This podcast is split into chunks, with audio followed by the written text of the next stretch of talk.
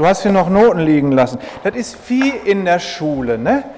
Ja, irgendein Kind hat immer irgendwie was. Ähm, alle Schulkinder mal eben aufzeigen. Ja, nicht ganz so viele. Die Lehrer auch, bitte? Lehrerinnen auch. So, und jetzt alle Ex-Schüler.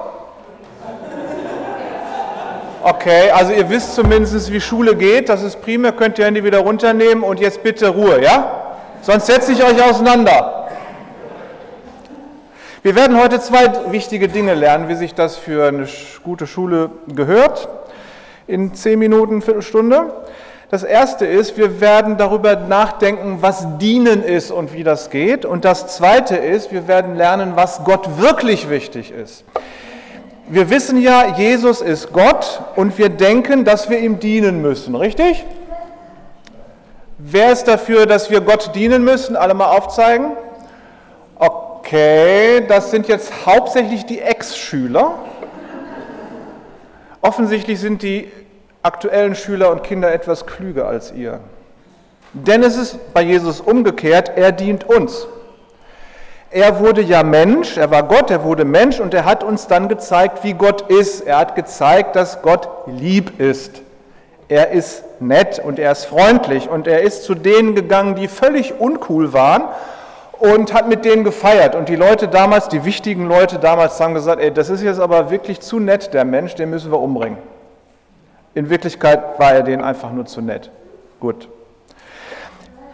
Vielleicht habt ihr das schon mal gehört, es gab damals Menschen, die gehörten sich nicht selbst. Wisst ihr, wie die hießen? Menschen, die sich nicht selbst gehören? Habt ihr vielleicht in der Schule auch was schon drüber gelernt?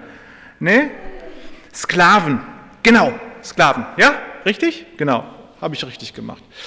Ähm, die durften nicht selber tun, was sie wollen und die durften auch nicht sagen und denken, was sie wollen. Nicht wie ihr in der Schule, ihr redet ja immer dazwischen, richtig? Wer redet immer dazwischen? Okay, okay. In Wirklichkeit ist es ja der Lehrer, der immer dazwischen redet, richtig? So. Ähm, es gab Sklaven, die mussten die allerschlimmste Arbeit tun, die mussten nämlich Klo putzen. Und sagt er, Klo putzen, das macht meine Mama jeden Tag, das ist doch so schlimm gar nicht. Doch, es gab damals nämlich keine Wasserspülung, bis auf ein paar große Städte, wo es das gab. In Wirklichkeit war ein Klo einfach ein Loch im Garten, wo alle reingemacht haben. Genau.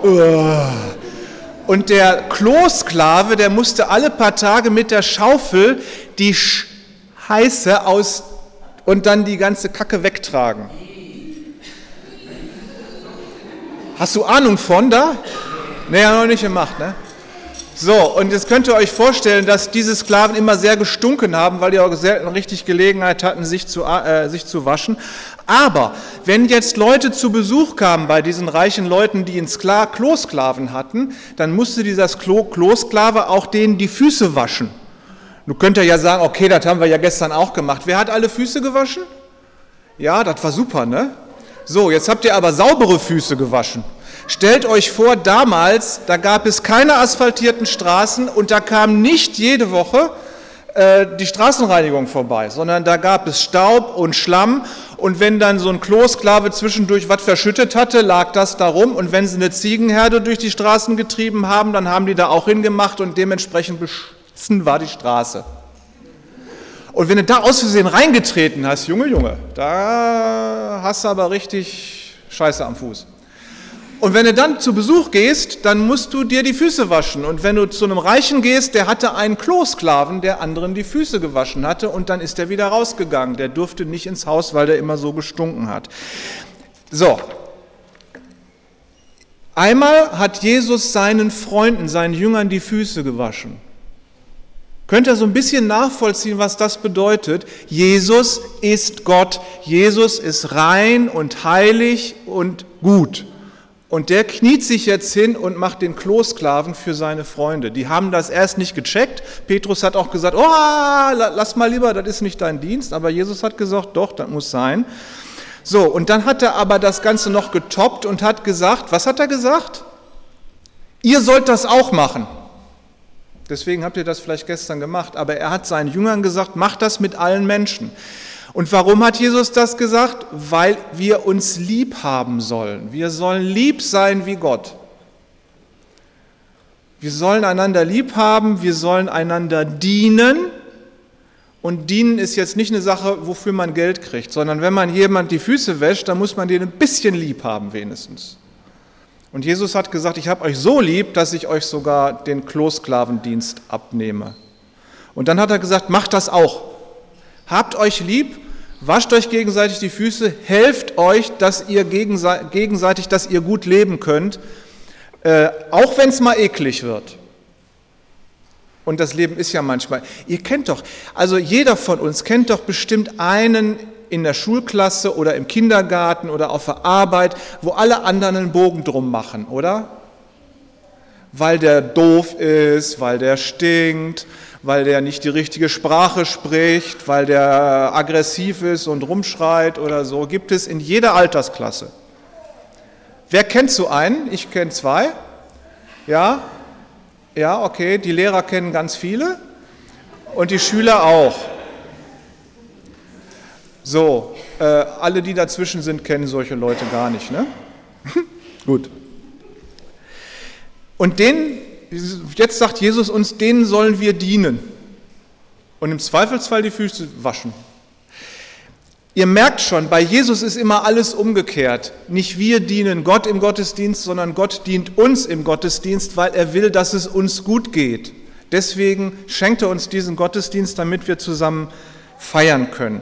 Jesus ist der reine und heilige Gott und kniet sich hin und wäscht die stinkenden Füße.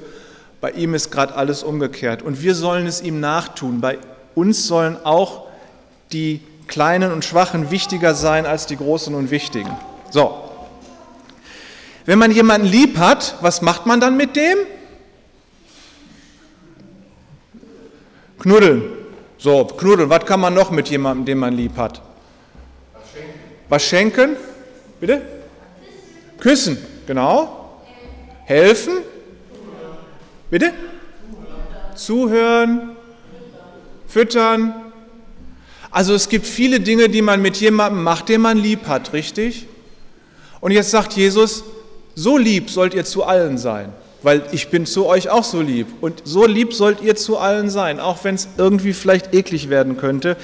Und dann hat Jesus ein paar Leute genannt, die ihm ganz, ganz wichtig sind. Die stehen in den Seligpreisungen in der Bergpredigt für die Erwachsenen.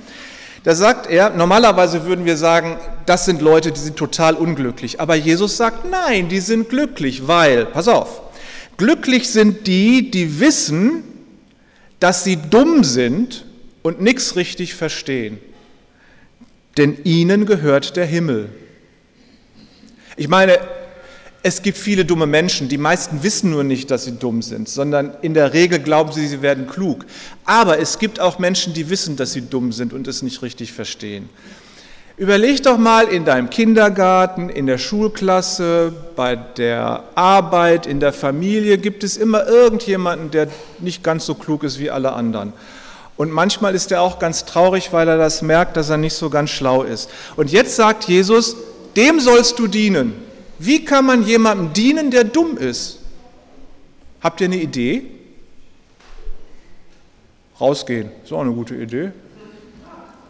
Ja. Das tun, was er sagt? Okay, wenn er was braucht und sagt, ich brauche was, dann kann man ihm ja helfen. Das ist eine gute Idee, doch? Was kann man noch jemandem tun, der dumm ist? Ihm es so lange erklären, bis er es verstanden hat. Und wenn er es nicht verstanden hat, dann nochmal erklären. Und wenn er es dann immer noch nicht verstanden hat, dann nimmt man ihn an die Hand und geht mit ihm ein paar Schritte, damit er es dann versteht. Und wenn er sich wieder in die Bredouille gefahren hat und hingefallen ist, dann hilft man ihm auf und tröstet ihn und sagt, ich bin bei dir, das kann dir nichts passieren, wir sind nicht allein. Auf diese Art und Weise hilfst du jemandem und dienst du jemandem, der dumm ist und es weiß. Und wenn du ein Freund von jemandem bist, der dumm ist, der es auch weiß, du hast es ja mit jemandem zu tun, wo Jesus gesagt hat, dem gehört der Himmel. Wie kommst du an den Himmel? Ganz einfach, hab denjenigen lieb, der dumm ist und es weiß. Also es geht um die, die wissen, dass sie dumm sind. Es gibt die meisten Leute, die dumm sind, wissen es nicht und sie verhalten sich so, als wenn sie klug wären, aber das ist dumm. So, glücklich sind die, die trauern. Wie kann man jemandem dienen, der trauert? Seid ihr schon mal so ganz traurig gewesen? Und was haben dann andere mit euch gemacht? Trösten, genau. Wie kann man denn trösten? In Arm nehmen. Jesus sagt, weint mit den Weinenden, mitweinen. Oder jetzt, der Wolfgang ist gestorben, wir müssen Ruth trösten. Und manchmal ist es ganz gut, wenn jemand ganz Wichtiges gestorben ist, einfach nur da zu sein und nichts zu sagen und das mit dem Trauernden auszuhalten. Schweigen ist manchmal auch eine Art von Trost, oder? Manchmal. Jesus sagt, glücklich sind die, die trauern, denn sie sollen getröstet werden. Jedenfalls, wenn sie so tolle Leute kennen wie wir, ne? dass wir uns gegenseitig trösten können. Dann sagt Jesus, glücklich sind die, die von Herzen freundlich sind denn sie werden die Erde als Erbe erhalten. Wer ist denn herzlich, von Herzen freundlich? Kennt ihr so jemanden? So jemanden gibt es doch gar nicht, oder? Außer uns jetzt, aber sonst?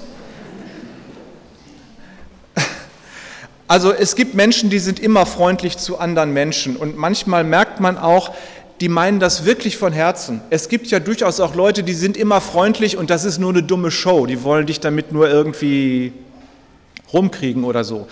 Aber es gibt tatsächlich Menschen, die sind von Herzen freundlich. Und wie kann man jemandem dienen, der von Herzen freundlich ist? Einfach nachmachen. Wenn jemand von Herzen freundlich ist, dann mach ihn nach. Dann lernst du das nämlich auch. Und dann kriegst du was dafür, habe ich gerade vorgelesen? Du kriegst die Erde geschenkt, weil Jesus nimmt nämlich die Erde den bösen Leuten, die nicht freundlich sind und denen die Krieg machen, die Erde weg und gibt sie denen, die freundlich sind von Herzen. Also das lohnt sich wirklich, das mal zu üben. Wenn ihr jemanden kennt, der von Herzen freundlich ist, dann macht ihn nach. Das hilft dem auch, dann ist er wenigstens nicht mehr alleine. So, dann kommt jetzt noch ein schwieriges Wort, das ist auch für die Erwachsenen ein schwieriges Wort. Glücklich sind die, die hungern und dürsten nach der Gerechtigkeit, denn sie sollen satt werden. Was ist Gerechtigkeit? Wir kennen alle jemanden, der irgendwann bockig in der Ecke steht und sagt, das ist aber ungerecht. Kennt ihr das? Und warum schreit jemand rum, das ist aber ungerecht? Aus welchem Grund macht er das? Habt ihr eine Ahnung? Weil er glaubt, er würde nicht genug kriegen. Eigentlich will er nämlich mehr als die anderen und dann sagt er, das ist ungerecht. Es gibt aber Menschen, die achten immer darauf, dass alle den gleichen, das gleiche Teil kriegen. Wisst ihr, wer das ist? Wer das in der Regel ist, der darauf achtet oder die darauf achtet, den gleichen Anteil zu verteilen? Kinder, ihr wisst das. Und mit Kindern meine ich alle, auch die fast 100-Jährigen 100 haben wir heute nicht hier. Ihr wisst es genau, wer immer dafür gesorgt hat, dass alle denselben Anteil bekommen. Die Eltern. Meistens erst die Mama und dann hat der Papa aber mitgemacht. so, und wie können wir unseren Eltern dienen? Fällt euch schon ein. Wenn ihr eure Eltern lieb habt, dann wisst ihr schon, wie ihr euren Eltern dienen könnt. Jetzt kommt wieder ein schwieriges Wort. Kinder, kennt ihr das Wort Barmherzigkeit? Wer von den Kindern kennt das Wort Barmherzigkeit? Da ist ein, noch eins. Da ist noch, das sind drei, ist schwierig. Also barmherzig, pass auf, ich erkläre das.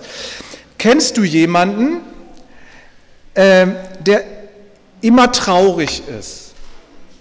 Der nicht dazugehört, der in der Schule sich kein gesundes Frühstück mitbringt, vielleicht weil die Eltern arm sind oder sich nicht kümmern oder so. Kennst du jemanden, der immer am Rand steht und keiner spielt mit dem und redet mit dem? Kennt ihr alle, oder? Und wenn du jetzt hingehst und mit dem Mädchen oder dem Jungen anfängst zu reden, zu spielen, vielleicht dein Frühstück teilst, dann bist du barmherzig mit diesem Kind. Und Jesus sagt, glücklich sind die barmherzig sind, denn sie werden barmherzig behandelt werden. Wenn ihr barmherzig seid, werdet ihr auch selber Barmherzigkeit mitkriegen und man wird sich um euch kümmern, wenn es euch selber mal nicht gut geht.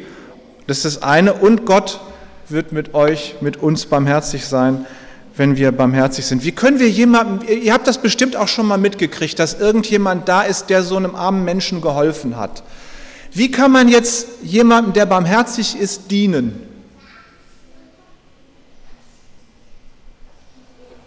Einfach mitmachen.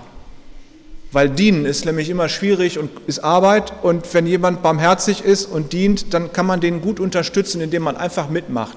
Auf die Art und Weise lernt ihr das Barmherzigsein auch. Also einfach machen. Dann sagt Jesus, glücklich sind die, die ein reines Herz haben, denn sie werden Gott sehen. Wer hat hier alle ein reines Herz? Einer? Zwei? Drei? Vier? Also von dreien glaube ich's.